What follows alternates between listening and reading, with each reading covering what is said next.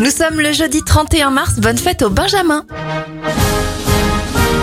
Les événements pour commencer en 1889 à Paris, c'est l'inauguration de la Tour Eiffel. Alors à l'époque, elle devait être éphémère et c'est devenu l'un des symboles de notre pays.